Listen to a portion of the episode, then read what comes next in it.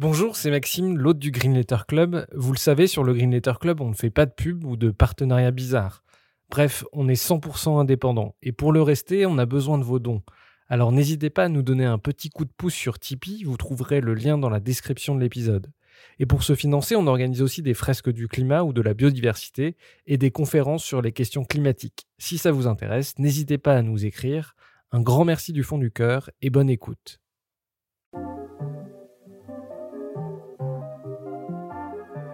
Bienvenue dans le Green Letter Club, la chaîne qui décortique les grands sujets écologiques. Aujourd'hui, nous allons parler du réchauffement de l'Arctique et de ses conséquences sur la planète. Trafic maritime, ressources énergétiques et minerais en pagaille. En fondant la banquise, le Groenland libère les appétits des grandes puissances. D'où cette question, quel est le futur de l'Arctique? Pour y répondre, nous recevons Miko Mered, spécialiste des enjeux industriels, économiques et stratégiques de l'Arctique et professeur à Sciences Po et HEC. Bonjour Miko Mered. Bonjour. Euh, un grand merci de venir dans le Green Letter Club. Euh, vous êtes spécialiste de l'Arctique, prof à Sciences Po et HEC et auteur des Mondes polaires. Euh, première question, comment vous en êtes venu à travailler sur l'Arctique et quel est votre parcours? Vous avez conseillé notamment des groupes privés et des instituts publics. Comment vous en êtes venu à travailler du coup sur l'Arctique et à devenir prof de géopolitique sur l'Arctique? Ben, En fait, moi, les, les pôles, c'est une passion d'enfance. Et la question que j'avais, c'était, étant passionné de politique, de sciences politiques, etc., comment je pourrais en faire mon métier? Et il y avait soit l'activisme, soit essayer d'être plutôt consultant ou conseiller, aider les gens tout simplement à mieux comprendre ce qui se passe dans les pôles, etc. Et effectivement, il y a un peu plus de dix ans, j'ai commencé à travailler sur le sujet, d'abord par l'Antarctique, d'abord qui, j'avoue, me fascinait plus que l'Arctique. Et en réalité, alors j'ai pas travaillé pour des grands groupes, par contre, c'était plutôt des petites structures où, et beaucoup des élus des élus locaux, français ou étrangers, qui cherchaient en fait à comprendre comment ils pourraient développer, déjà comment ils pourraient répondre aux risques politiques émergents en Arctique. Ça, c'était vraiment le premier sujet à l'époque. Et le deuxième sujet, c'était comment on fait pour essayer de bâtir des systèmes économiques avec de nouvelles industries qui soient juste plus respectueuses de l'environnement. En gros, la question que les élus posaient à ce moment-là, que ce soit de Saint-Pierre-et-Miquelon, que ce soit euh, du Groenland ou d'ailleurs, c'était comment on peut concilier développement économique que ces populations souhaitent et évidemment préservation de l'environnement. Et en fait, voilà, moi mon parcours, j'ai commencé effectivement comme consultant, puis au bout de 6-7 ans, euh, j'avoue que j'en avais marre tout simplement, et puis j'ai eu l'opportunité de pouvoir aller euh, tester l'enseignement en, en, Laponie, on m'a donné cette chance, et du coup, ben, je suis resté enseignant depuis. Alors, l'Arctique a une particularité physique, c'est qu'il se réchauffe deux à trois fois plus vite que le reste de la planète. Quelle est la situation climatique aujourd'hui au nord du cercle polaire? Et puis, si on va même dans certaines parties de l'Arctique, comme par exemple le Svalbard, on est sur 6 ou 7 fois plus rapide en termes de, réchauffement, de rythme de réchauffement que le reste de la planète. Qu'un archipel euh, près de la Norvège, c'est peut-être pas connu pour tout le monde. Euh, ouais, alors j'espère que vous allez peut-être mettre une carte, je sais pas, ça peut être pratique, mais en, en fait tout simplement, euh, l'Arctique effectivement est très divers. Et il y a plusieurs, il n'y a pas un Arctique, il y a plusieurs Arctiques et de fait, il y a certains articles qui se réchauffent plus vite que d'autres, qui deviennent plus accessibles que d'autres. Et puis aussi, il y a, en fonction des différentes régions de l'Arctique, des conséquences locales de cette fonte des glaces ou d'autres choses, par exemple des pollutions liées à la fonte du permafrost qui va libérer du mercure dans l'eau, par exemple. Ce genre de choses, on va les retrouver dans certaines parties de l'Arctique et pas forcément dans d'autres.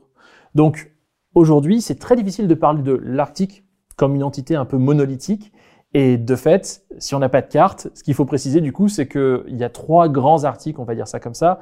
Il y a l'article européen, donc tout simplement l'est du Groenland, l'Islande, et évidemment les pays euh, scandinaves plus la Finlande, et aussi l'ouest de la Russie, qu'on va mettre dans ce même panier-là. Ensuite, vous allez retrouver l'Arctique euh, eurasiatique, donc c'est-à-dire toute la partie orientale de la Sibérie russe jusqu'au Pacifique. Et puis enfin l'Arctique américain, donc c'est-à-dire la partie ouest du Groenland, l'ensemble de l'archipel canadien arctique et l'Alaska, qui eux aussi ont leur propre euh, spécificité, aussi bien en termes d'identité, en termes de développement économique ou en termes du coup de, de conséquences climatiques. À quel point la banquise est-elle en train de fondre?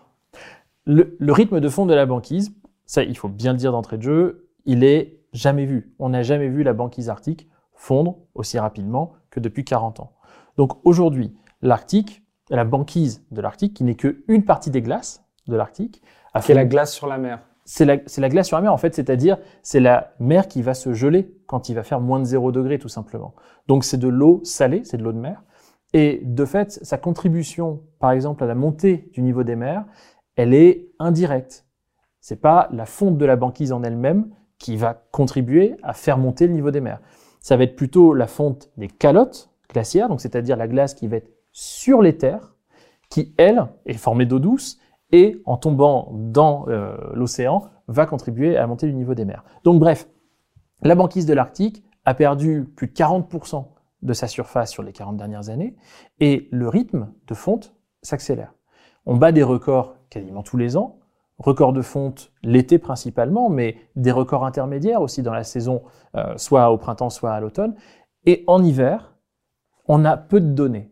Le vrai gros sujet aujourd'hui de la recherche vis-à-vis de l'Arctique sur les questions climatiques, c'est comment fait-on pour essayer d'avoir plus de données l'hiver, parce que ça nous permettra d'une part de mieux comprendre le comportement des glaces le reste de l'année, premièrement, donc potentiellement même de prédire les zones de glace où il y en aura plus ou moins durant l'été. Ça, ça intéresse par exemple les armateurs, euh, donc le, transport maritime, on en reparlera certainement.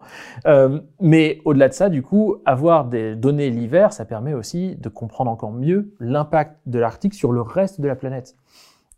Dans les conférences sur l'Arctique, il y a une phrase qui revient à chaque fois au point que ce soit maintenant une, une joke, euh, c'est une blague. C'est vraiment cette phrase qui dit ce qui se passe en Arctique ne reste pas en Arctique. Et c'est tout à fait vrai, parce que l'Arctique est un régulateur de l'ensemble du climat de la planète, de la même manière que l'Antarctique d'ailleurs. Donc, ce qui se passe en Arctique, de fait, ne s'arrête pas à l'Arctique, puisque ça a des conséquences sur la mer de Chine du Sud, sur la mousson, sur El Niño, sur je ne sais combien de phénomènes climatiques dont je ne suis pas spécialiste, euh, partout sur la planète. Et évidemment, nous en France, ça nous touche tout particulièrement puisque on a une diversité de territoires qui est inégalée dans le monde.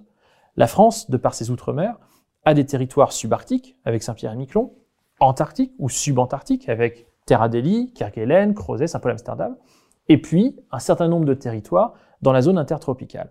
Fondamentalement, ces territoires-là vont tous être impactés par ce qui se passe en Arctique, mais de manière différente. Certains, ça va être la montée du niveau des mers, certains, ça va être euh, le renforcement ou le rapprochement des phénomènes climatiques extrêmes. Euh, à Saint-Pierre-et-Miquelon, on est en train de voir en ce moment l'isthme qui, euh, qui connecte Miquelon et l'Anglade, qui est en train d'être attaqué euh, par, euh, par la mer. Donc bref, toutes ces questions-là font que l'Arctique est un sujet global. Dans l'Arctique, il y a un Inlantis, c'est-à-dire le, le, Groenland, c'est un, immense glacier qui recouvre des terres pour le coup et qui peut faire jusqu'à plusieurs kilomètres d'épaisseur.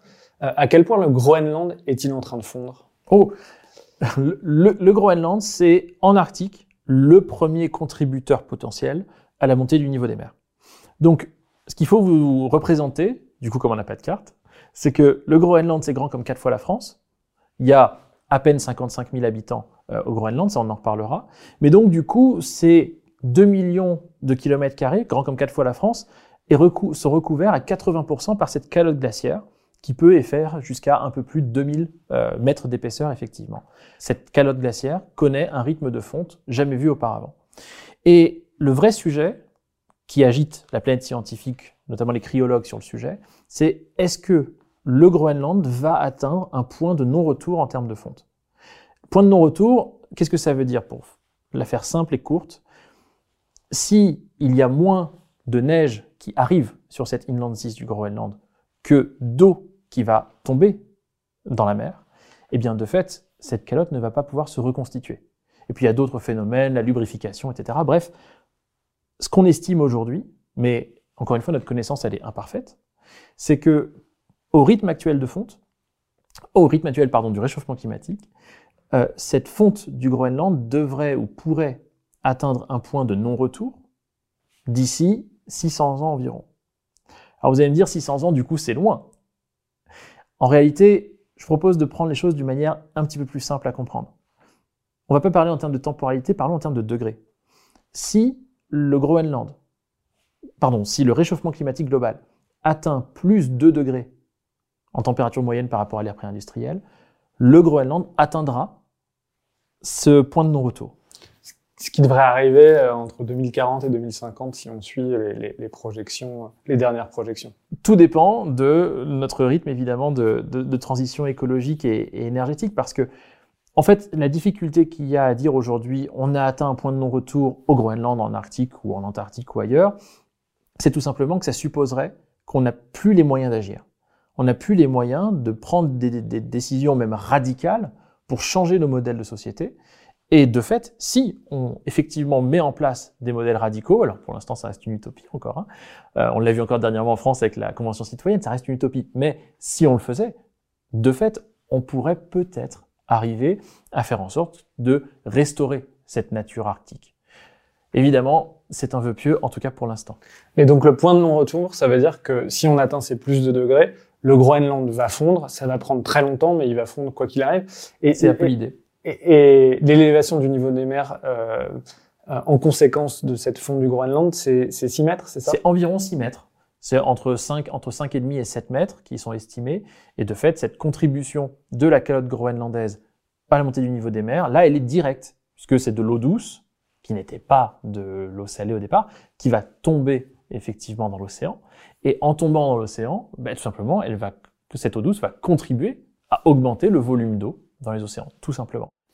Et donc, pour que les gens comprennent bien, 6 mètres, ça veut dire que New York, euh, Lagos, euh, euh, Tokyo, la plupart des plus grandes villes du monde sont des villes côtières. Ça veut dire que ces villes-là disparaîtraient. Est-ce qu'on a une idée de l'horizon de temps? Par exemple, en 2100, on n'a pas du tout d'idée de, de, la hausse du niveau des mers si on atteint ce point de non-retour en 2100 En fait, le sujet, c'est que au-delà du Groenland, bah, si le Groenland fond, ça veut dire qu'il n'y a pas que le Groenland qui fond. Il y a les autres glaciers, que ce soit sur les Alpes, que ce soit sur ce que les Chinois et les Indiens appellent maintenant le troisième pôle, donc c'est-à-dire euh, le, massif de l'Himalaya le plateau du Tibet. Il y a l'Antarctique aussi. Donc fondamentalement, même si ça prend du temps, etc., le Groenland, c'est ça son rôle d'alerte. Ce qu'on y voit aujourd'hui est suffisamment alarmant pour se dire que, un, il faut agir, mais deux, que au-delà de ce qui se passe au Groenland, l'impact du Groenland, on le va retrouver aussi ailleurs. Donc, ce que je veux dire par là, c'est que pour l'instant, le rythme de montée du niveau des mers, on se parle encore de quelques millimètres ou dizaines de euh, millimètres euh, sur des laps de temps relativement importants. Mais là, l'enjeu dont on se parle, c'est pas un enjeu finalement de 2035 ou de 2050. C'est l'enjeu de la génération qui suit, celle d'après, celle encore d'après. De fait, on a deux choix aujourd'hui. Soit à l'horizon 2100, pour résumer rapidement, à l'horizon 2100, soit on arrive à limiter, à juguler cette augmentation des températures moyennes en dessous de 2 degrés et demi. Et à ce moment-là, on peut imaginer qu'on puisse restaurer notre environnement. Peut-être qu'on deviendra même carbone négatif euh, à l'échelle mondiale, sait-on jamais. Mais si on est à plus de 2,5 degrés à l'horizon 2100, bah de fait, on a engagé un effet boule de neige qui va être extrêmement compliqué, même en étant radical durant le 22e siècle et euh, les années qui vont suivre, euh, pour essayer de le juguler. Euh, dernier sujet sur le climat, les glaces fondent beaucoup plus vite sur la partie sibérienne, sur la partie russe, que sur la partie canadienne. Euh, ça, ça se voit très concrètement. Ça se voit très concrètement aujourd'hui. Il y a plusieurs articles évidemment en termes géographiques. Euh, il y a plusieurs articles aussi en termes de temporalité. C'est-à-dire que par exemple, si vous êtes l'hiver, aujourd'hui, vous êtes, admettons, un producteur pétrolier. Vous êtes, admettons, un, un armateur maritime toutes les zones de l'Arctique ne vont pas vous être accessibles. Typiquement, l'Arctique central autour du pôle Nord vous sera pas accessible. L'Arctique canadien vous sera pas ou très peu accessible. L'Arctique russe, la partie ouest vous sera encore accessible. Aujourd'hui, la glace de la mer de Barents, c'est-à-dire la mer qui est au nord de la Norvège et de la partie orientale de l'Arctique russe, euh, l'hiver, elle est tout à fait praticable. Le sud-ouest du Groenland, même chose. Si demain matin, comme c'est prévu, euh, les Australiens et les Chinois développe la mine de Quanersweet dans le sud-ouest du Groenland, une mine donc de terre rare et d'uranium qui serait l'une des plus grandes du monde.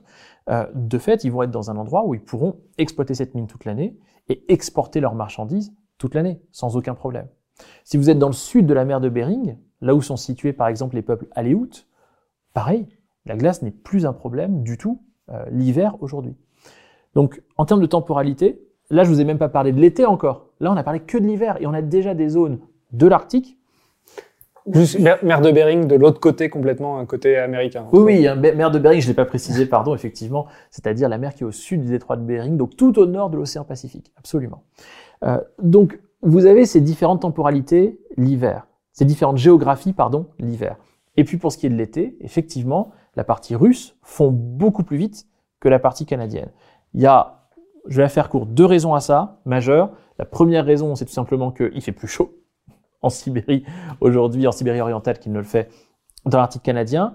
Euh, et puis on l'a vu l'été dernier et les étés encore d'avant avec euh, les feux zombies, avec des records de chaleur. On a dépassé, pour ceux qui ne le savent pas, 38 degrés Celsius à Verkhoyansk, donc au nord du cercle polaire, dans l'Arctique russe, euh, au mois de juin dernier. Et on va de fait dépasser chaque année ou presque ce genre de record. Tous les étés, les médias vont pouvoir expliquer, les activistes vont pouvoir expliquer, ben, on n'agit pas assez, regardez, les preuves sont là. Euh, justement, du coup, euh, euh, la fonte de la banquise sur la côte sibérienne permet l'ouverture d'une route maritime, la route du Nord. Qu'est-ce que ça va changer?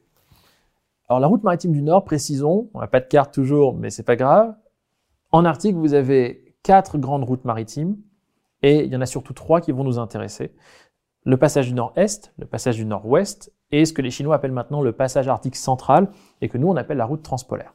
Bon, donc passage arctique central, comme son nom l'indique, c'est passer par le pôle géographique. Fin de l'histoire. Nord-Ouest, c'est la, la route côté canadienne. Nord-Est, c'est la route côté russe. Donc le passage du Nord-Est, c'est cette route maritime qui pourrait connecter l'océan Pacifique et l'océan Atlantique via l'Arctique. Au sein de ce passage du Nord-Est, il y a une partie qui s'appelle la route maritime du Nord, Northern Sea Route en anglais, et qui est un endroit avec une juridiction particulière développée par les Russes pour les Russes. Cette zone-là va de la Nouvelle-Zambie jusqu'au Cap des Genièves, donc jusqu'au détroit de Bering, faisons simple. Donc c'est la Nouvelle-Zambie, c'est un peu au-dessus de l'Oural pour. euh, C'est exactement ça. Voilà, vous m'avez devancé. Donc, cette partie-là, c'est la partie dans laquelle il y a le plus de glace l'hiver comme l'été. Et de fait, c'est une partie qui est éminemment stratégique pour la Russie. Aujourd'hui, dans l'Arctique russe, les zones qui sont les plus développées, ce sont les zones occidentales de l'Arctique russe, celles qui sont les plus proches de l'Europe et de Moscou. Et ça se comprend tout à fait. C'est celles qui sont les plus facilement exploitables, avec le plus d'infrastructures qu'on peut construire facilement, j'en passe les meilleurs. Bon. Mais la clientèle des marchandises qui peuvent être extraites du sol, que ce soit le gaz, le charbon, le nickel, des terres rares, admettons, j'en passe des meilleurs, la clientèle, elle se situe de plus en plus en Asie, et en particulier en Asie du Nord-Est, donc Chine, Corée du Sud, Japon. À partir de là, je pense que tout le monde a compris le problème, c'est que si on peut passer par l'Arctique pour acheminer ces ressources de l'Arctique occidental russe, eh bien de fait, c'est beaucoup plus avantageux économiquement. Et pour la Russie, ça permet d'avoir cette nouvelle mer, cette nouvelle voie de communication euh, où elle pourrait développer une forme de contrôle, ce qu'elle fait aujourd'hui. Euh, la mondialisation, c'est d'abord la maritimisation du commerce mondial. Et euh, j'ai pas le chiffre en tête, mais il me semble que c'est 80% des marchandises qui transitent euh, sur des bateaux. Euh, 90 même. oui, oui. 90. Oui. Euh, combien de temps on gagne entre l'Europe et le nord de l'Asie en passant par cette route-là plutôt que de passer par Suez et l'océan Indien? Ça dépend des marchandises que vous avez et la structure de marché. C'est-à-dire que si vous avez une marchandise qui part, admettons, de Lianyungang en Chine pour arriver jusqu'à Rouen euh, en France, comme ça a été le cas euh, en septembre 2018 avec un transport d'éoliennes, parce qu'on n'est pas à l'abri d'un paradoxe, hein, euh, de fait, en passant par l'Arctique, vous allez mettre 32 jours, là où en passant par le sud, vous auriez mis 48 jours. Et là, ici, je parle de l'été, avec un navire brise-glace, mais pas forcément avec une, brisure, une capacité de brisure de glace très importante, et un navire qui a opéré de manière relativement euh, indépendante sur l'ensemble de la route. Ils ont rencontré qu'un petit bout de glace dans la partie orientale de la Russie. Donc si on fait fi des conditions météo et de la glace, c'est beaucoup plus court de passer par l'Arctique. Exactement, en tout cas l'été. Mais il y a d'autres risques. C'est-à-dire que plus l'Arctique fond, et là je pense à la banquise en particulier, plus vous allez vous retrouver avec des risques différents. Au lieu d'avoir le risque de naviguer dans une banquise qui est formée et de devoir percer la banquise, euh, ce que les Russes savent très bien faire aujourd'hui avec des brises-glaces nucléaires, bien sûr, vous allez, vous allez devoir gérer un autre problème qui est celui des glaces dérivantes. C'est-à-dire qu'au lieu d'avoir un pack à transpercer, vous allez avoir plein de petits icebergs par-ci par-là qui sont en fait des morceaux de banquise qui se découpent de par la fonte de la dite banquise et qu'il va falloir repérer, éviter de toucher, évidemment, slalomer. Ils sont difficiles à repérer pour certains, notamment ce qu'on appelle les bourguignons, des, des petits, ou des, des growlers en anglais, donc c'est-à-dire des, des petits icebergs, enfin pas forcément petits, mais en tout cas qui sont peu visibles, qui dépassent peu euh, au, niveau de, au niveau de la surface de la mer, et donc du coup qui sont très difficiles à repérer. Euh, tout ça, ce genre de risque, si vous ajoutez à ça les vagues, il va y avoir de plus en plus de vagues euh, en Arctique, alors que jusqu'à maintenant, euh, le fait qu'il y ait la banquise stabilisait le niveau des eaux. Bref, ce genre de risque-là qui émerge, parce qu'il n'y a pas que ces deux-là, euh, va nécessiter de nouveaux investissements, des machines euh, plus lourdes, peut-être plus complexes à manager, plus d'expérience pour y pouvoir y naviguer, des, euh, des assurances plus chères, des salariés à bord, des capitaines et autres avec des expertises tellement spécialisées qui vont être effectivement très chères. Mais tout ça, ça ne veut pas dire que l'Arctique se développera pas. Parce que, en réalité, ce qui intéresse aujourd'hui les Russes, les Chinois, Coréens, Japonais, les Islandais et même certains peuples autochtones comme les Aléoutes, euh, dont je parlais tout à l'heure, c'est l'idée de développer un système de hub maritime à l'entrée et à la sortie de l'Arctique pour pouvoir optimiser le marché. Ça, il y a déjà des investissements qui sont mis en place depuis un peu moins d'une dizaine d'années en Islande, en Norvège, dans l'extrême-orient russe, dans la partie ouest de la Russie aussi, euh, en Alaska. Est-ce que vous pouvez expliquer ce que c'est qu'un hub de transbordement? J'allais y venir, absolument. Donc, le hub de transbordement, qui pourrait donc être fait aux deux lisières de l'Arctique, consiste à faire la chose suivante. Vous allez prendre un navire conventionnel, un navire qui n'est pas du tout brise-glace et qui n'a pas vocation à naviguer en Arctique, ni l'été ni l'hiver d'ailleurs, s'en fiche. Prenez ce navire et vous vous arrêtez dans un port qui se trouve être un hub de transbordement. Donc, ce hub de transbordement, vous allez y faire quoi? Vous allez décharger toute ou partie de votre marchandise, elle va arriver à terre, et puis elle va être rechargée, cette marchandise, sur d'autres navires qui, eux, par contre, peuvent être brise-glace. Et eux, ces navires-là, vont faire la navette entre une partie et l'autre de l'Arctique. De l'Arctique européen, typiquement l'Islande, jusqu'à l'Arctique américain, typiquement l'Alaska ou l'extrême-orient russe. C'est ce business model-là qui est en train d'émerger depuis déjà, ça fait par exemple depuis 1995 hein, que les Japonais développent des, des, études de faisabilité sur le sujet. Et plus la glace fond, plus les infrastructures nouvelles sont construites à terre, dans l'espace ou en mer pour permettre cette navigation via l'Arctique, plus ces hubs de transbordement deviennent concrets et deviennent réalité. Et aujourd'hui, ce qui est envisagé dans le secteur maritime en Arctique, c'est que ces hubs de transbordement soient opérationnels à l'horizon 2040 pour permettre à ces navires, ces navettes brise-glace qui n'iront que d'une partie à l'autre de l'Arctique et ne sortiront jamais de l'Arctique, de pouvoir acheminer des marchandises, que ce soit des containers, que ce soit des marchandises spéciales, comme des éoliennes par exemple, ou que ce soit du cargo de type euh, charbon ou euh, pierres précieuses ou euh, fer ou je ne sais quoi d'autre. Donc, euh, quelles sont les infrastructures que les nations sont en train de construire, et, notamment la Russie? Il y a beaucoup de brise-glace, il y a aussi les Chinois qui font des brise-glace, il, y a des- il y a des ports. Qu'est-ce qu'ils sont en train de bâtir comme infrastructure aujourd'hui? Alors je vais vous le faire pêle-mêle parce qu'il y a plein plein de types d'infrastructures différentes à construire et à investir pour pouvoir faire en sorte que ça, ça marche si vous voulez que ça marche. La première des choses, c'est qu'il faut construire effectivement des ports. Quand on dit construire des ports, d'une part, il y a les hubs de transbordement d'un côté, et puis il y a d'autres types de ports de l'autre côté, des ports qui peuvent être des ports intermédiaires, des ports qui peuvent accueillir des outils, euh, des capacités de search and rescue, donc c'est-à-dire de, sau- de sauvetage en mer. Vous allez avoir des ports qui vont nécessiter aussi des cales sèches pour permettre par exemple euh, de réparer un navire qui en Arctique a une avarie euh, et qu'on ne pourrait pas ramener en dehors de l'Arctique pour le réparer parce que tout simplement il n'y a pas assez d'infrastructures. Euh, donc il y a plein d'infrastructures à mener comme ça pour que ça marche. Ensuite, une fois que vous avez fait ça, il vous faut des infrastructures spatiales, de surveillance satellitaire, de, tracing, il vous faut de la communication, donc c'est-à-dire des capacités tout simplement de positionnement ou d'échange d'informations euh, en temps réel, ce qui aujourd'hui manque, notamment plus on se rapproche du pôle, plus ça manque. Euh, Parce vous- que les, les satellites ne couvrent pas ces zones-là, c'est ça? Aujourd'hui, les seuls satellites qui arrivent à couvrir l'Arctique dans sa globalité, il y a deux types de, satellites. Il y a soit les satellites dits en orbite polaire, c'est-à-dire qu'ils font du nord-sud au lieu de faire euh, de l'est-ouest, par exemple. Donc eux, effectivement, vont pouvoir couvrir euh, cette zone-là. Euh, il y a des constellations canadiennes, constellations américaines, françaises. Les Russes ont lancé leur premier, le Arctica M, fin février. Les, les, Chinois aussi ont lancé leur premier satellite de cette constellation de surveillance arctique en 2019. Donc tout ça, il faut les monter.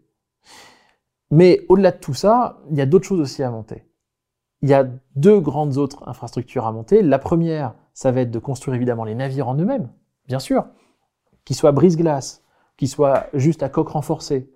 Il faut les construire. Et plus vous envisagez des économies d'échelle, plus de fait, c'est difficile de construire ces navires. C'est des technologies qu'on maîtrise moins, en tout cas qui nécessitent de la R&D, de l'investissement euh, pour pouvoir euh, les, concevoir et ensuite les construire. Et ça, là-dessus, il y a des pays qui ont perdu de la compétence. Les Américains qui savaient faire des brises-glaces il y a 40 ans ne savent plus faire de brises-glaces aujourd'hui.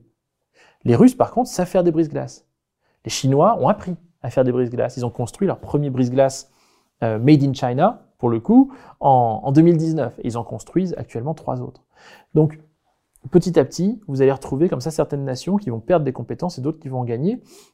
Et il y a même des pays qui ne sont pas du tout arctiques et qui savent mieux construire des brises-glaces que des nations arctiques, comme par exemple la Roumanie, comme par exemple la Pologne, euh, qu'on n'envisagerait pas forcément spontanément, ou la Turquie. Donc ça, c'est aussi un aspect de la mondialisation, de la globalisation de l'Arctique. Et puis, le dernier type d'infrastructure qu'il faut arriver à monter, c'est les infrastructures de sécurisation, et là je ne parle pas de sécurisation civile, mais de sécurisation purement militaire. C'est-à-dire que plus vous allez avoir de trafic, et donc du coup de valeur en Arctique qui va transiter, d'est en ouest ou de nord au sud, plus il va falloir, notamment les Russes, ou les Norvégiens, ou les Américains, qui soient capables de pouvoir opérer dans la région, patrouiller et tout simplement faire valoir leurs droits, leur souveraineté, leur législation, leurs euh, enjeux stratégiques. Quel est le trafic aujourd'hui euh, sur cette route maritime du Nord et quelles sont les prévisions de trafic? Alors, le trafic aujourd'hui, il n'est pas énorme. Et ça peut se comprendre encore une fois. On n'a pas complètement les technologies, on n'a pas des systèmes, des, on n'a pas de, de, marché complètement optimisé. Il manque des investissements, il manque de la surveillance, bref. Donc aujourd'hui, on est encore dans la traînée des années 2010 où on a une première salve d'investissements massifs venant de la part des Russes ou d'acteurs privés russes et étrangers, dont des Français, pour pouvoir viabiliser cette zone. Aujourd'hui, dans l'Arctique russe, vous avez en termes de navires qui transitent d'est en ouest. Donc c'est-à-dire qui font la route totale de la partie ouest, donc Atlantique, à la partie est, donc Pacifique de l'Arctique, vous avez moins de 50 navires par an qui font cette traversée complète. Donc si on se limite à ce chiffre-là, effectivement, c'est pas énorme. Mais c'est comme pour le climat tout à l'heure. Ça veut pas dire qu'il se passe rien. Et de fait, ce qui se passe beaucoup et de plus en plus en Arctique, c'est ce qu'on appelle du trafic de destination. Ce trafic de destination, qu'est-ce que ça veut dire? Tout simplement, imaginez-vous, vous êtes un producteur de gaz naturel, au hasard Total, au hasard Novatec. Vous êtes dans l'Arctique russe, au niveau de la péninsule de Yamal. Donc vous êtes quasiment au centre de l'Arctique russe, un petit peu euh, à l'ouest. Si vous voulez acheminer votre marchandise jusqu'en Chine, de fait, vous allez passer par l'Arctique. Et vous allez arriver à Dalian, vous allez arriver à Shanghai, je ne sais où. Ce qui va se passer, c'est que là, on va pas considérer ce navire qui va faire Yamal-Chine comme un transit complet. Ça va pas être un transit est en ouest. Il va pas être l'océan Arctique, l'océan Atlantique et l'océan Pacifique. C'est un trafic de destination. Ça part de l'Arctique, ça va dans le sud. Et vice versa. Ce navire-là, il va bien revenir en Arctique. Donc, il repart du sud, il revient en Arctique. Ce trafic de destination, on l'observe principalement aujourd'hui pour l'extraction de matières premières, pétrole, gaz, charbon, minerais en tout genre, bois, mais on peut aussi le voir euh, en matière d'exportation de produits de la mer, par exemple, du poisson congelé, admettons. Euh, donc tout ça, ce trafic de destination est important, et pour le coup, c'est celui-là qui est actuellement en fort développement, puisque là, on va se retrouver, par exemple, à, à avoir 300 voyages par mois, 400 voyages par mois l'été. Euh, et puis l'hiver, on est aujourd'hui pour l'instant à moins d'une centaine de voyages, mais de fait, l'objectif tant des Russes que des Chinois, des Sud-Coréens, des Japonais ou même des Français qui sont impliqués sur ce genre de marché, c'est que cette route puisse être de plus en plus viable aussi l'hiver. C'est la raison pour laquelle, aujourd'hui, les Russes construisent, avec leurs partenaires internationaux, publics ou privés, des méthaniers brise-glace, donc c'est-à-dire des navires qui vont transporter ce gaz et qui vont être brise-glace eux-mêmes, donc sans avoir forcément besoin d'une escorte nucléaire ou je ne sais quoi d'autre. Euh, en Russie, il y en a qui sont aujourd'hui des armateurs qui aujourd'hui proposent au gouvernement fédéral russe d'investir pour construire des sous-marins pour l'Arctique, c'est-à-dire au lieu que votre méthanier soit brise-glace et il soit sur la surface de l'eau pour arriver jusqu'en Chine, il va passer sous la banquise. Ça, ça, paraît dingue, hein mais pour le coup, c'est des propositions concrètes. Euh, et du coup, quand il y aura plus de banquise, bah, il ressort de l'eau et puis il arrivera au niveau d'un hub de transbordement euh, sur la péninsule du Kamchatka ou aux alentours de Anadyr ou Providania, donc euh, autour de l'Arctique Pacifique. Bref, tout ça est en train effectivement de se développer et les acteurs français sont loin, loin, très loin d'être étrangers à ces développements. Il n'y a pas que les Russes, il n'y a pas que les Américains ou les Canadiens. Justement, ce qui est assez euh, intéressant dans votre livre, c'est que vous montrez que euh, il y a des pays dont on jamais on imaginerait qui s'intéressent à l'Arctique. Euh, je parle, je pense à Dubaï, je pense à la Grèce, je pense à Panama, à Singapour. Est-ce que vous pouvez nous expliquer que font ces pays dans la course à l'Arctique? Alors, plein de pays différents, plein d'enjeux différents. Mais le principal enjeu, c'est la question évidemment du transport maritime. Ce qu'il faut bien avoir en tête, c'est que même si du transport maritime se développe en Arctique, l'Arctique ne remplacera jamais le canal de Suez. Ça, c'est sûr que non. Toute la littérature est unanime là-dessus. Et pourquoi? Pour une raison simple. C'est qu'aujourd'hui, le trafic, il passe par le sud, il passe par le canal de Suez entre l'Europe et l'Asie. Le trafic entre l'Europe et l'Asie du Sud-Est a vocation à continuer à passer par le sud. Tout simplement pour des raisons, d'une part, géographiques, mais aussi pour des raisons de marché. C'est-à-dire qu'au fur et à mesure de la route, les navires, notamment les, les containers, euh, les porte-containers, pardon, vont s'arrêter dans un ou plusieurs ports sur le long de la route, de manière à pouvoir optimiser leurs marchandises. Donc optimiser les coûts, tout simplement. Si vous passez par l'Arctique aujourd'hui, bah, vous n'avez pas ce qu'on appelle de interland. Donc c'est-à-dire vous n'avez pas de port en Arctique qui va pouvoir euh, servir de débouché ou servir d'intrant pour un bassin de population et d'industrie suffisamment important pour que ce port-là devienne un point névralgique central euh, vers lequel tous les navires, ou presque, s'arrêteraient. Aujourd'hui, sur la route maritime du Sud, vous en avez tout au long de la route. Que ce soit en Inde, que ce soit à Dubaï, enfin aux Émirats Arabes Unis, que, vous, que ce soit au niveau de l'Indonésie, que ce soit au niveau de Singapour évidemment. Donc, par exemple, ce que vous dites, c'est qu'un bateau qui part de Chine, il va déposer des conteneurs, par exemple à Singapour, puis en Iran, puis en Égypte, puis en Europe. Alors en Iran, je suis pas sûr, mais, mais de fait, il va, il va passer par Ningbo, il va passer par Hong Kong, il va passer par Singapour, puis ensuite évidemment euh, Dubaï, puis ensuite euh, le port du Pirée en Grèce, et j'en passe des meilleurs. Donc de fait, aujourd'hui, le marché est organisé comme cela. Et aujourd'hui, les pays du sud-est asiatique, les pays de l'océan Indien et les pays africains, bien sûr, n'ont pas d'intérêt à faire passer des marchandises par l'Arctique. Ça n'a pas de sens. Ce qui a du sens en termes de trafic maritime en Arctique, c'est la partie nord de la Chine, donc tout ce qui va être au nord, dirons-nous, de Shanghai, pour faire vraiment très simple. Vous avez la Corée du Sud, vous avez le Japon. À part ces trois-là, ces trois acteurs-là, il n'y a pas véritablement d'acteurs asiatiques qui a vocation à passer par l'Arctique. Toutes les usines, pensez ici à H&M, pensez à Nike, toutes leurs usines qui sont au Vietnam, qui sont en Indonésie, euh, qui sont au Sri Lanka, j'en passe et des meilleurs, n'ont aucun, aucun intérêt à passer par l'Arctique. Pour le coup, il n'y aura pas de gain de temps et il y aura des surcoûts. Donc pour le coup, ça n'a pas de sens. Donc le marché de l'Arctique va être un marché secondaire du transport maritime. Mais le transport maritime, et on estime qu'il va tripler à l'horizon 2050 ou 2075. Donc de fait, l'Arctique va accompagner le développement de ces nouvelles routes maritimes. Pardon, pas de ces nouvelles routes, mais de ces nouvelles, de ce nouveau volume de transport. Donc de fait, l'Arctique ne va pas rentrer en compétition avec Panama ou avec Suez. L'Arctique va se spécialiser sur certains types de marchés et notamment des marchés de vrac ou même sur du container, mais à partir d'Asie du Nord, de l'Asie du Nord-Est pas des Philippines ou du Vietnam. Donc ça, c'est la première raison. La deuxième raison, C'est tout simplement que ça va prendre du temps avant que tout ça se développe. Et que de fait, aujourd'hui, il y a une course au gigantisme dans le secteur du transport maritime, en particulier en matière de porte-conteneurs. Euh, là où il y a encore 30 ans, on avait des porte-conteneurs de 10 000 boîtes, donc 10 000 conteneurs. Aujourd'hui, on dépasse allègrement les 20 000, 22 000, 23 000 conteneurs sur un même navire. Ce qui pose d'ailleurs des enjeux de sécurité aussi, mais bref. Et à ça, les Russes répondent en disant, ben nous, l'avantage qu'on a en Arctique, c'est qu'on n'a pas de limitation. On n'a pas de limitation notamment en termes de profondeur. Quand vous passez par le canal de Suez ou par le canal de Panama, qui sont des, infrastructures euh, artificielles, hein, humaines, de fait, il y a une limite de profondeur.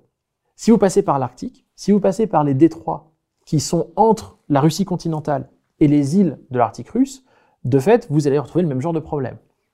C'est la raison pour laquelle justement les Russes font beaucoup de dragage, euh, donc c'est-à-dire vont creuser ces détroits ou les deltas de certains fleuves euh, ou les estuaires pardon de certains fleuves euh, dans l'Arctique russe pour justement permettre à ces grands navires de pouvoir traverser. Et en faisant ça, ils font ça avec des sociétés par exemple belges, néerlandaises ou autres. Mais ce que les Russes disent, c'est que de fait, si le changement climatique continue, il va continuer, vous le savez, si on fait des navettes brise-glace qui passent non pas par les détroits des différentes îles de l'Arctique russe, mais au nord de ces différents archipels, là on n'a plus de problème de tirant d'eau, on n'a plus de problème de transport, on n'a plus de problème de profondeur.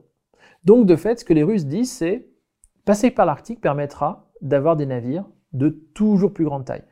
Évidemment, ça c'est le discours euh, du, ministère euh, du développement arctique et, et de l'extrême-orient russe, mais il y a d'autres problèmes qui vont se poser, évidemment, comme par exemple la question du coup des vagues qui vont se creuser, comme par exemple la question des, euh, des glaces dérivantes. Donc tout n'est évidemment pas aussi simple que parfois les Russes euh, veulent le dire. Euh, alors on va parler d'un tout autre sujet. Dans les journaux aujourd'hui, dès qu'on parle de l'Arctique, on évoque évidemment les ressources. Euh, un nouvel Eldorado. Quelles sont les ressources qui attirent les grandes puissances en Arctique? Il y en a de toutes sortes. L'Arctique est un vaste territoire. On a tendance en France à l'envisager comme juste l'océan.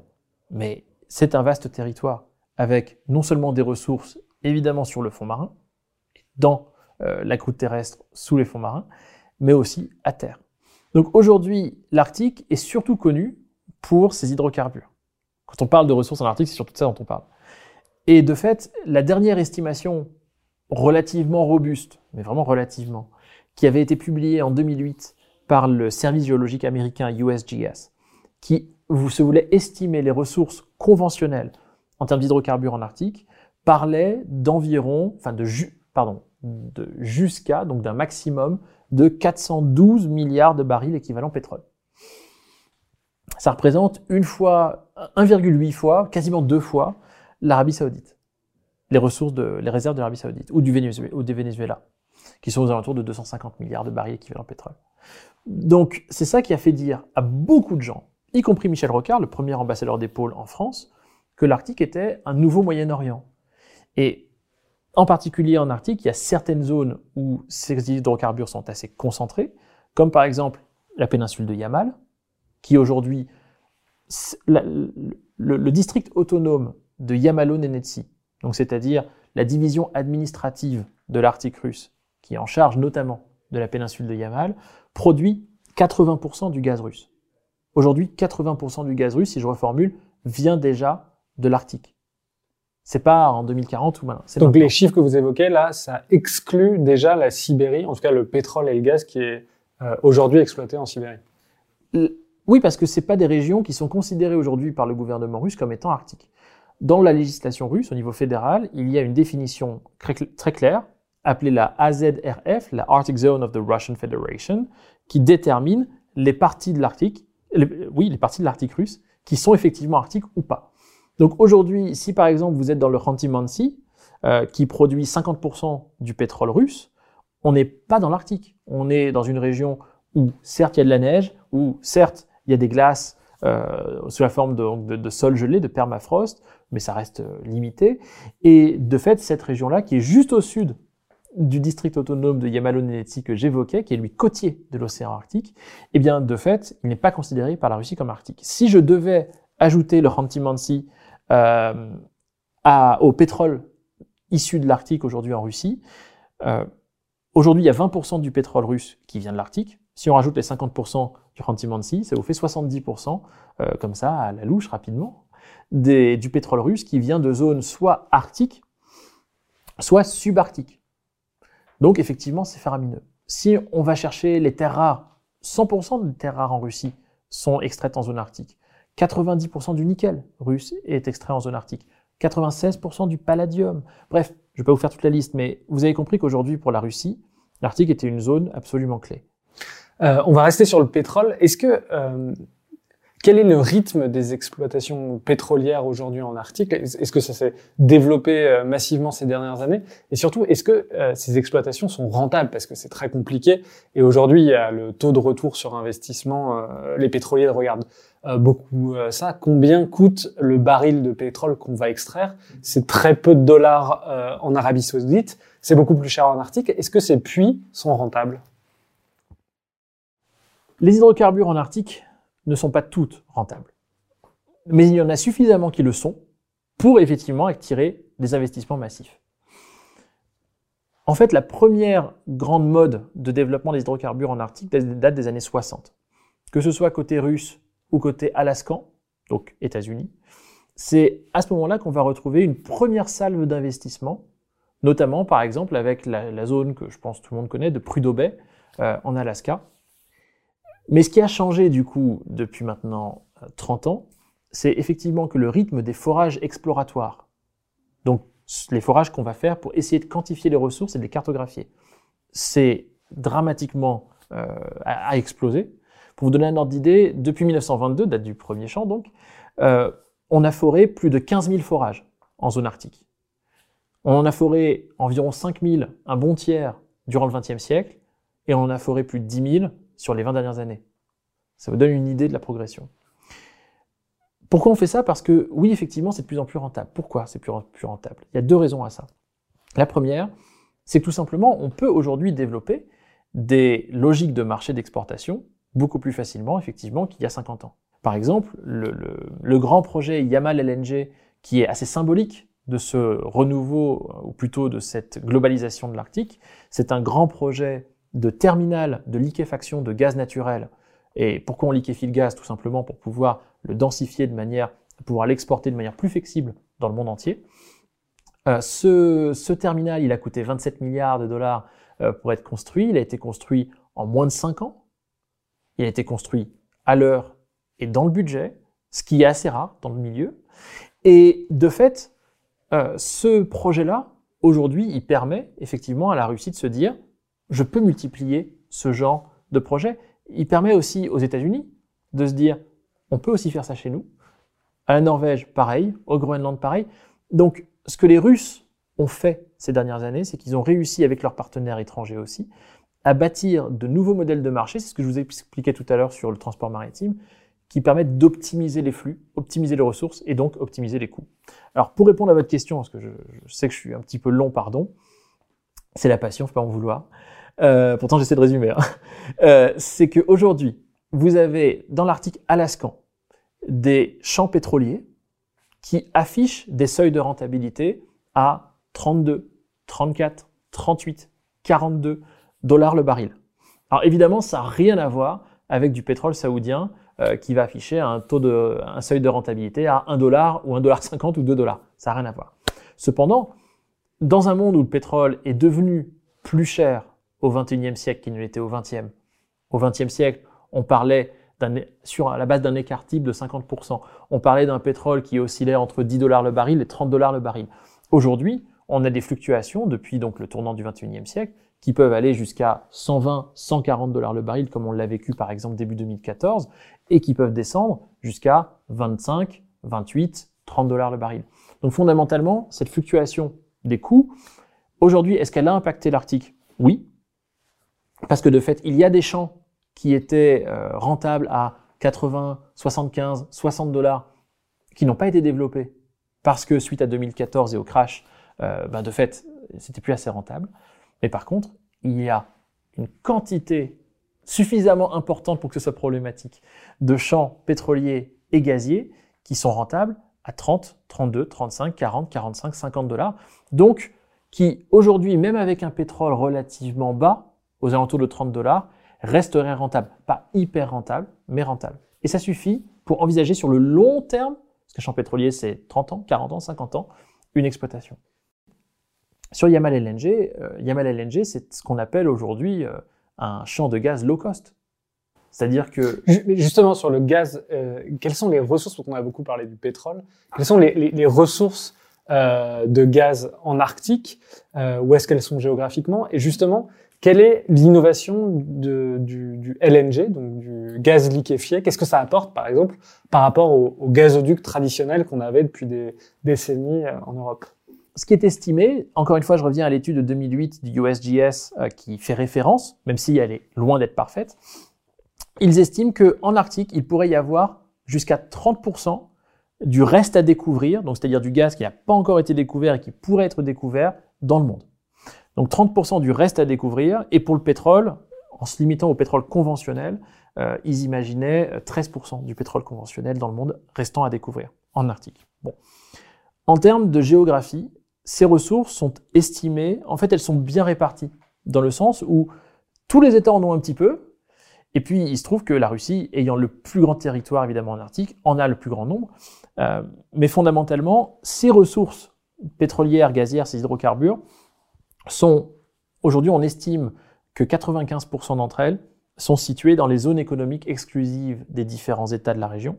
Donc, les zones économiques exclusives, pour ceux qui ne savent pas, c'est tout simplement la zone euh, de souveraineté maritime d'un État qui va de 24 000 nautiques des côtes jusqu'à potentiellement 200 000 nautiques au large des côtes, dans laquelle l'État peut décider, enfin tout simplement, à euh, la, propriété des ressources éventuelles qui peuvent y être exploitées, que ce soit dans la ligne d'eau, donc les poissons, ou sous, euh, sous l'eau, donc les hydrocarbures. Ça veut dire qu'à priori, il n'y aurait pas de conflit sur la ressource en Arctique. Exactement. On va pas faire de guerre en Arctique pour l'Arctique, et en particulier pas pour les ressources, puisque les ressources sont, il y en a à peu près partout.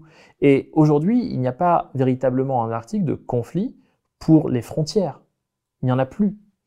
Euh, il y a deux petites poches sporadiques par-ci par-là, mais qui ne vont pas avoir d'impact sur ces développements liés aux hydrocarbures et pas de développement militaire non plus. Vont se régler par la diplomatie. Donc, ce gaz étant bien réparti et étant nombreux, présent en nombre, est-ce qu'il est exploitable? La réponse est oui. Pourquoi il est exploitable? Parce que d'une part, il est situé dans des zones peu profondes. Il n'y a pas besoin d'aller, par exemple, comme au large du Brésil, forêt, faire des puits de 4000 mètres de, profondeur depuis euh, la plateforme offshore pour pouvoir aller chercher la ressource. En Arctique, vous allez faire des puits de 20 mètres, 50 mètres, 200 mètres au grand max. Euh, donc, c'est gérable pour tous ces États. Ça ne nécessite pas des investissements énormes. Ça, c'est le premier point. Sur le gaz en particulier, il y a un deuxième point qui est clé, c'est que effectivement, il y a beaucoup de ressources en Arctique, et l'enjeu du secteur du gaz aujourd'hui, c'est la flexibilité. Si vous avez un pipeline, un gazoduc en bon français, euh, qui part d'un champ de gaz arctique, pour aller jusqu'à la clientèle, bah, il n'y a pas 15 000 choix. Vous avez un pipe et il va d'un point A à un point B. Fin de l'histoire. Donc aujourd'hui, par exemple, le pipe Yamal va chercher son gaz dans la péninsule éponyme et va l'acheminer à travers la Biélorussie jusqu'à l'Europe uniquement euh, sur la Terre. Sauf que le problème, c'est que si vous avez envie de vendre aux Chinois, euh, bah de fait, vous n'allez pas attendre que le gaz arrive jusqu'à jusqu'en Allemagne pour le mettre sur un navire et pour ensuite l'emmener en Chine. Ça n'a pas de sens. Le gaz naturel liquéfié, donc, GNL ou LNG en anglais, consiste à flexibiliser la ressource. Pour ce faire, vous allez prendre votre gaz naturel de votre champ et au lieu de l'exporter sous forme gazeuse, vous allez le liquéfier, comme son nom l'indique. Sauf que pour faire ça, il faut descendre la température de ce gaz jusqu'à moins 160 degrés Celsius. Donc, la dépense énergétique qu'il faut pour acheminer, pour amener ce gaz d'une température, on va dire, ambiante à moins 160 degrés, c'est pas la même chose en Arctique que par exemple au Qatar ou en Australie. Si vous êtes au Qatar ou en Australie et qu'il fait 50 degrés dehors, 45 ou 40 degrés Celsius, plus positif, hein, ben de fait, ça va vous coûter beaucoup plus d'énergie pour amener ce gaz à moins 160 degrés que si vous êtes déjà dans la péninsule de Yamal où il fait moins 30, moins 40 ou moins 50. Le delta de température est évidemment à l'avantage du producteur arctique. Donc ça, c'est le premier élément. Le deuxième élément, c'est que si vous exploitez du gaz en Arctique, vous êtes de fait aussi bien proche de vos clients éventuels en Europe que de vos clients éventuels en Asie. Et aujourd'hui, sur le secteur du gaz naturel, où est-ce que le gaz se vend le plus cher? C'est en Asie. Donc de fait, notamment l'hiver, c'est hyper important pour les gaziers en Arctique, qu'ils soient russes, français ou autres, de pouvoir acheminer leurs ressources vers l'Asie. Et donc du coup, c'est là qu'on en revient aux enjeux de transport maritime.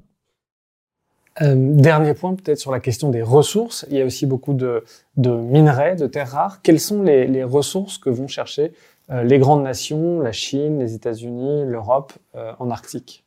Aujourd'hui, le marché des terres rares, il est contrôlé à 80% par la Chine. C'était 95% il y a un peu plus de 10 ans. Maintenant, c'est 80%. En fait, l'objectif des différentes nations vis-à-vis des terres rares, c'est de ne pas être dépendante évidemment de la Chine, qui, en plus d'avoir des ressources très importantes, a accepté pendant toutes les années 90-2000 de baisser ses standards environnementaux pour pouvoir attirer les investisseurs étrangers en disant, je vous la fais courte et un petit peu triviale, euh, plutôt que de plutôt que d'exploiter vos ressources en Californie, en France ou ailleurs, venez les exploiter en Chine. On est d'accord que vous salopiez notre environnement, comme ça, ça préservera le vôtre, pas de problème. Et ce faisant, ça permet à la Chine, petit à petit, effectivement, d'acquérir une importance stratégique sur ce secteur stratégique donc. Oui, qui permet de faire des batteries, euh, des technologies vertes, euh, de l'informatique, etc. Les terres rares, vous en avez besoin dans trois industries la transition énergétique, la transition numérique, la défense. Alors effectivement, il y a par exemple dans le secteur des éoliennes, on en parle souvent, les terres rares pour les éoliennes, euh, il y a quand même de la recherche et du développement aussi qui permet de faire des turbines pour les éoliennes avec de moins en moins de terres rares, voire plus du tout de terres rares. Oui, c'est pour les éoliennes marines surtout qu'on utilisait. Bah, petit à petit, tout cela évolue dans le bon sens des choses. Parce que d'une part, il y a la dimension stratégique, ne pas dépendre de la Chine, évidemment. Et puis, il y a la dimension environnementale, polluer le moins possible en amont, évidemment, pour que les énergies renouvelables soient le moins carbonées possible sur l'ensemble de l'analyse de la chaîne de valeur. Bon. Donc, aujourd'hui, l'Arctique, si on la prend, si on prend l'Arctique dans son ensemble, donc les, euh, euh, un peu plus de 14 millions de kilomètres carrés euh, de, euh, de la zone, on estime qu'aujourd'hui, l'Arctique est la deuxième réserve mondiale en matière de rares, après la Chine. Alors, au sein de l'Arctique, parce qu'on ne peut pas se contenter de ça, c'est un petit peu euh, artificiel de parler de l'Arctique comme réserve mondiale. la deuxième réserve mondiale après la Chine, c'est surtout la Russie, avec 72 millions de tonnes de rares éventuelles. vous allez trouver ensuite le Groenland, aux alentours de 40-41 millions de rares, de tonnes pardon, de rares. Donc fondamentalement, il y a de la ressource. Mais c'est pas parce qu'il y a de la ressource qu'elle va être forcément exploitable. C'est comme pour le pétrole ou le gaz. Il faut qu'il y ait des conditions de marché. Donc, qu'est-ce qui fait qu'aujourd'hui, par exemple au Groenland, la mine de Quanersweet ou Kvanefjeld en danois euh, se développe et devrait sortir de terre si le débat politique groenlandais actuellement en cours ne l'empêche pas euh, dans les deux ou trois prochaines années. C'est le fait que quand vous allez avoir une mine de terre rare, ou un gisement plutôt, quand vous allez avoir un gisement de terre rare, vous allez avoir deux facteurs à repérer. Un, c'est la concentration de terre rare. Si vous avez plus de 1% de concentration, ben vous avez un gisement qui est intéressant. Les meilleurs gisements peuvent aller bien plus haut, hein, 12% pour, euh, euh, pour par exemple Tom Torskoye ou 18% euh, et plus pour certains gisements chinois. Pensez à Bayanobo, bon bref. la concentration, c'est important parce que de la concentration va découler la quantité de, terre que vous allez devoir extraire, de roches pardon, que vous allez devoir extraire, et ensuite séparer, trier, avec des produits chimiques très polluants, etc., pour pouvoir à la fin avoir les quelques terres rares qui restent. Donc là, ce que vous dites, c'est que sur du minerai, sur 100 grammes de minerai, il y a 1 gramme de terre rare, et c'est à partir de là que ça devient intéressant. C'est ça. Ça, c'est pour, c'est pour 1%, effectivement. Euh, et vous pouvez avoir donc des champs à 1% de concentration, mais avec trop peu de ressources, donc par exemple moins de 1 million de tonnes, qui feront que vous n'allez pas aller investir des milliards, des, millions et encore moins des milliards de dollars pour investir, pour euh, exploiter ces gisements-là. Bon. Donc aujourd'hui, ce qui fait l'intérêt de la mine de Quanersweet euh, au Groenland, c'est non seulement la concentration, qui est un peu plus de 1% et avec 11 millions de tonnes environ euh, de, terres rares estimées sur l'ensemble de la mine, ce qui fait une durée de vie de cette mine d'à peu, près 37 ans. Et l'autre truc qui est intéressant par rapport à Quanersweet pour les promoteurs qui sont australiens et chinois, c'est que dans cette mine-là, en fait, quand on parle de terres rares, on parle d'une famille de 17 métaux. de 17 terres rares, si vous voulez. Et du coup, toutes les terres rares ne sont pas demandées de la même manière par le marché mondial. La mine de Quanersuit au Groenland, non seulement elle a cette concentration, elle a ses ressources, mais en plus de ça, la répartition estimée des différents types de terres rares colle quasiment parfaitement avec la demande mondiale actuelle. Avec tant de dysprosium, tant de, tant de néodymium, j'en passe et les meilleurs. Donc, il y a cet élément-là qui est Néodyme, non? Oui, néodyme, néodymium si vous voulez. Donc, fondamentalement, vous avez ça, ces deux facteurs-là qui sont clés. Et puis, le troisième facteur, et là, c'est spécifiquement pour nos amis chinois, eux, leur objectif, c'est donc de contrôler les nouvelles ressources qui peuvent être développées à l'étranger pour continuer à tout simplement dominer le marché mondial. Les Chinois avaient proposé dès 2012 euh, aux acteurs groenlandais de rejoindre la nouvelle association des producteurs de terre que la Chine avait, euh, avait montée, une tentative de cartélisation similaire à ce qu'on a vu sur le pétrole ou sur le gaz naturel. Hein. Euh, et finalement, les Groenlandais n'ont pas dit oui à l'époque. Bon. Mais aujourd'hui, vous voyez des acteurs chinois, comme par exemple Shanghai Resources, qui va aller à l'étranger, prendre des parts dans les différentes mines de terres rares que vous pouvez imaginer, ou les projets, de manière à pouvoir s'assurer que même si ces projets ne sont pas construits euh, ou extraits en Chine, de fait, la ressource reviendra en Chine. Et typiquement sur cette mine de Quaner Suite, et j'en arrêterai là, rassurez-vous, euh, je consens d'être assez long, euh, sur cette mine de Quaner Suite, il y a déjà un accord qui a été signé entre le promoteur australien qui détient la licence de cette mine groenlandaise, Australie-Groenland, hein, globalisation encore une fois, et euh, Shanghai Resources ainsi qui est une société d'État chinoise pour que 100% de la production de cette mine sur l'ensemble de la durée de vie de la mine, donc les 37 ans, soit exportée directement de la mine au Groenland en Chine. Ce qui permettra aux acteurs chinois donc de contrôler ensuite le déploiement de ces ressources éventuellement sur le marché mondial. Alors, on a vu le Premier ministre chinois aller en Islande, on voit que les Chinois s'intéressent beaucoup au Groenland. On avait vu euh, Donald Trump qui avait euh, proposé d'acheter le Groenland. Euh, on avait cru à l'époque à une facétie, mais en fait c'est une stratégie bien comprise. Euh, est-ce que vous pouvez nous expliquer ça? Est-ce qu'il y a un mano à mano entre la Chine et les États-Unis sur euh, cette région-là du monde? Oui, c'est bien dit le mano à mano. C'est bien dit parce qu'effectivement, en particulier sur le Groenland, ou sur le nord de la Norvège. L'Islande, maintenant, les choses sont un petit peu réglées, dirons-nous. Euh, de fait, il y a ce mano à mano entre Chine et États-Unis. Aujourd'hui, le Groenland intéresse la Russie, mais pas de la même manière que les Chinois. Les Chinois cherchent à y prendre pied. Parce que le Groenland est un territoire qui est propice à ce genre de, de stratégie. Le Groenland, je vous l'ai dit tout à l'heure, c'est un territoire grand comme quatre fois la France, 57, 55 700 habitants, le personnel politique est relativement réduit. 9 ministres, 31 députés à un instant T. Autonome mais danois. J'allais y venir, tout à fait. C'est donc un, c'est l'équivalent d'un territoire d'outre-mer français. Hein. C'est similaire, en termes de statut, c'est similaire à la Nouvelle-Calédonie ou, ou, à la Polynésie, ou bref, aux collectivités de l'article 74. Euh, donc, le Groenland a une forme d'autonomie depuis 2009. Le Groenland gère seul l'exploitation de ses ressources naturelles. Du coup, si moi je suis un acteur comme la Chine, je vais aller au Groenland, parce que le Groenland est un territoire hyper, non pas forcément facile, mais en tout cas hyper propice à des accords qui vont faire, euh, qui vont tirer parti des, asymétries stratégiques que je peux y développer. Alors le principe d'asymétrie stratégique, c'est simple.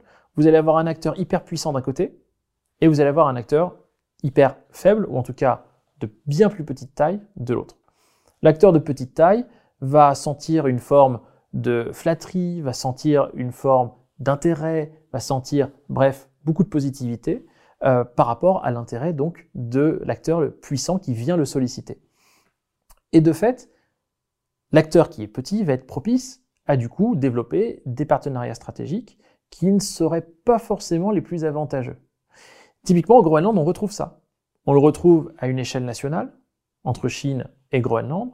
On le retrouve à des échelles municipales, comme par exemple le, jumelage qui a été proposé entre Weihai euh, en Chine, 2,5 millions d'habitants, et, euh, et euh, Ilulissat, 4000 habitants au Groenland, on voit les, dynamiques ici, les déséquilibres très clairs. Et ce genre de dynamique-là, on voit les Chinois les développer en Norvège, vis-à-vis de la ville de Kirkenes, encore une fois quelques milliers d'habitants. On les voit au Canada, vis-à-vis des élus du Nunavut.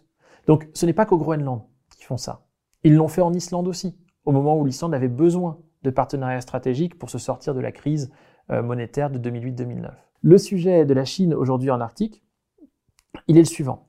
Essayer de pénétrer tous les petits espaces dans lesquels il y a des besoins sur place de la part d'acteurs privés, d'acteurs publics, en offrant des facilités, de la technologie, de la main-d'œuvre, du capital, et en particulier du capital risque, euh, ou de la recherche scientifique qui pourrait permettre de développer telle ou telle nouvelle industrie, ou encore du tourisme, j'en passe des meilleurs.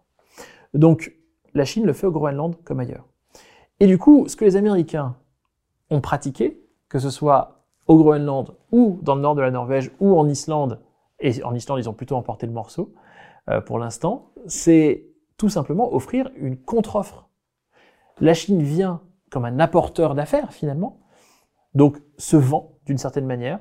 Les États-Unis avaient lâché un petit peu l'Arctique dans les années 90 et en particulier ensuite durant le mandat de George Bush euh, Jr., bien plus intéressé par le Moyen-Orient. Et de fait, ce qui s'est passé, c'est que durant le premier mandat de, Barack Obama, l'Arctique n'était pas forcément euh, en haut de la pile des priorités. L'Arctique est devenu une priorité lors du deuxième mandat de Barack Obama, quand les États-Unis ont repris la présidence tournante du Conseil de l'Arctique, donc l'organe diplomatique de référence de la région, en 2015, de 2015 à 2017. Et Donald Trump n'a fait que s'inscrire dans ce retour stratégique des États-Unis en le démultipliant notamment sur l'aspect militaire et sur l'aspect économique. Ce que Donald Trump a fait en Arctique, c'est deux choses majeures, et en particulier au Groenland ou dans le nord de la Norvège. C'est un, redévelopper la présence militaire. Par exemple, retour, euh, positionnement d'un certain nombre d'actifs, notamment de lutte anti-sous-marine, sur la base euh, aérienne de Keflavik en Islande. Par exemple, renégociation des accords de la présence américaine et des relations groenlando-dano-américaines sur la base de Thule, au nord-ouest du Groenland. Accord avec les Norvégiens de coopération sur la base de Boud, ou plus au nord encore, dans l'Arctique norvégien. Accord même avec euh, les îles Féroé, pour une présence américaine sur les îles Féroé dans un but de sécurisation de cette partie nord de l'océan Atlantique, évidemment à la lisière de l'Arctique, par où les sous-marins russes ou les bombardiers russes viennent depuis leur base de Severomorsk. Les Chinois s'intéressent euh, à l'Arctique euh, de manière énergétique. Il y a même eu un projet, Xi Jinping à la tribune de l'ONU avait parlé de bâtir une grande grille interconnectée, intercontinentale à partir de l'Arctique. Il y a la volonté de la Chine aussi de développer massivement les énergies renouvelables en Arctique. C'est crédible ces projets-là? Alors, c'était pas crédible quand ils l'ont annoncé en 2015, et c'est devenu crédible. En 2015, euh, donc ce, ce quoi vous faites référence, euh, c'est le GEI, donc le Global Energy Interconnection, qui est donc cette grande grille mondiale électrique, donc ce grand réseau électrique mondial intercontinental que la Chine souhaitait développer. Euh, ce réseau mondial, il n'est possible que parce que le gestionnaire de transport électrique chinois State Grid Corporation of China, société d'État, bien sûr. Le EDF chinois. Le, euh, le RTE chinois. Le RTE chinois. Le RTE chinois a développé une technologie dite de ultra haute tension qui permet donc de faire, donc c'est comme la très haute tension ou la haute tension, hein, donc pour pouvoir acheminer l'électricité depuis des centrales jusque à des réseaux de distribution sur plusieurs centaines de kilomètres. Là, pour le coup, ce que les Chinois ont développé comme technologie, donc c'est la ultra haute tension, le step au-dessus, pour pouvoir acheminer des électrons sur plusieurs milliers de kilomètres potentiellement. Cette technologie-là, elle, pourquoi elle est fondamentale par rapport à ce dont on vient de se parler, c'est que si vous voulez faire une grille énergétique mondiale, une grille électrique mondiale, pardon, et interconnecter les continents, il va vous falloir de fait des capacités de, transport d'électrons sur des distances aussi importantes. Si vous faites par exemple des éoliennes ou de la géothermie dans la zone de la mer de Bering, donc en Alaska ou côté Kamchatka, côté russe, et vous voulez acheminer ces électrons-là renouvelables jusqu'en Chine, par exemple, ben de fait, ça va être 2000 km. Donc si vous n'avez pas cette technologie, vous ne pouvez pas le faire. Bon. Donc en 2015, leur objectif, en tout cas ce qu'ils avaient présenté à la Arctic Technology Conference, si je me souviens bien, c'était un concept un petit peu farfelu de la vie de tout le monde à l'époque, euh, qui consistait à faire une énorme, une gigantesque ferme éolienne flottante dans les eaux internationales de l'océan Arctique. Donc, pile au milieu. Une fois que la banquise euh, aura, aura disparu, au moins l'été, et ça paraissait pas du tout faisable, avec trois grands câbles qui permettraient, câbles sous-marins, qui permettraient de connecter ça aux trois continents, Amérique, Europe et, et Eurasie. Bon. Fondamentalement, ça c'était ça c'était euh, euh farfelu. farfelu complètement, merci. Mais ce qui n'est moins farfelu, c'est la deuxième version du projet qui consiste à créer plusieurs hubs terrestres cette fois-ci dans certaines parties de l'Arctique, euh, uniquement à partir de renouvelables. Donc l'idée, c'est de tirer parti des ressources hydroélectriques, par exemple de la Sibérie, qui sont assez énormes. C'est de tirer parti des vents quasi permanents de la partie euh, sud-est du Groenland ou du cœur de l'Arctique canadien. C'est tirer parti de la géothermie, islandaise d'un côté, au Kamchatka, aux Aléoutiennes de l'autre. Bref, donc c'est de mettre ensemble toutes ces technologies-là pour pouvoir faire de l'Arctique d'un côté et puis de la zone intertropicale de l'autre avec de la biomasse et de, l'hydroélectricité et du solaire, les deux piliers de ce système énergétique électrique mondial. L'idée, elle, elle est peut-être pas séduisante sur le papier, mais les Chinois la poussent. Et ils ont beaucoup de partenaires pour les soutenir. Partenaires, bien sûr, domestiques, mais surtout des partenaires internationaux. Vous allez retrouver des cabinets de conseil, vous allez retrouver des banques, Morgan Stanley, euh, Santander, vous allez trouver plein d'acteurs différents euh, pour faire en sorte que ça marche. L'idée, c'est qu'à l'horizon 2050, donc pour 2049 euh, en fait, pour le centenaire de, la Chine communiste, euh, ce grand projet soit une réalité. La Chine le présente en Arctique comme ailleurs dans le monde comme un projet civilisationnel. Ça va au-delà des routes de la soie, qu'elles soient polaires ou pas. ça se veut être un projet véritablement mondialisé. Ils ont trouvé des partenariats en Afrique, au Moyen-Orient, au Portugal, en Amérique latine. En Arctique, pas encore. Et en Arctique, pas encore parce que en réalité, ce que les pays de l'Arctique voient, Russie, Norvège, les Aléoutes américains et d'autres, c'est que finalement, il y a peut-être une alternative à ça. Et l'alternative, ça peut être l'hydrogène. Puisque ces ressources renouvelables que je viens d'évoquer à l'instant, de fait, si vous les connectez avec une grille physique, ça peut être intéressant. Mais de fait, vous allez vous retrouver sous la coupe du gestionnaire de la dite grille. Et en l'occurrence, ce sera State Grid Corporation of China. Pas de problème. Donc, une manière de pouvoir monétiser les surplus de production d'énergie renouvelable déjà existants, par exemple en Norvège ou en Islande, ou de développer de nouvelles ressources renouvelables dans les Aléoutiennes, au Kamchatka ou ailleurs, ce serait de passer par l'hydrogène. Ce soit que l'hydrogène vert, sous forme d'ammoniac, d'hydrogène liquide ou de composés carbonés puissent acheminer ces énergies renouvelables de l'Arctique vers les centres de consommation d'Asie du Nord-Est, euh, des États américains du Sud, j'en passe les meilleurs. Donc aujourd'hui, ces enjeux-là sont au cœur de la diplomatie énergétique de l'Arctique, très clairement. Et aujourd'hui en Arctique, quand on parle de pétrole ou de gaz, c'est concret, c'est vrai. Mais d'ores et déjà, les développeurs de projets gaziers en Arctique, comme par exemple Gazprom ou Novatec, voient déjà en 2021 les développements potentiels de l'hydrogène vert ou de l'hydrogène dit turquoise, donc à partir de pyrolyse de méthane, ou d'hydrogène bleu, à partir donc de, méthane vaporeformé, mais avec une séquestration d'environ 80 à 95% des atomes de carbone. Euh, l'idée, c'est donc de faire en sorte qu'ils puissent déjà, dès maintenant, préparer cette nouvelle ressource énergétique de l'Arctique, basée sur les renouvelables, qui devrait exploser selon eux, Gazprom, Novatec et d'autres, BP, Shell, j'en passe des meilleurs, à l'horizon 2040. Euh, Dernière question. Euh, quel impact sur la biodiversité, ce développement du trafic maritime, ce développement des, mines, ce développement des, plateformes euh, pétrolières ou gazières? Ben, L'impact, il est évidemment énorme. Bien sûr qu'il est énorme. Vous faites passer un, navire qui soit euh, commercial, militaire, peu importe, par l'Arctique, ce navire va émettre des sons, va émettre des ondes, va tout simplement perturber à minima la faune euh, marine sur place. Et puis, évidemment, il y a des questions de risque de marée noire.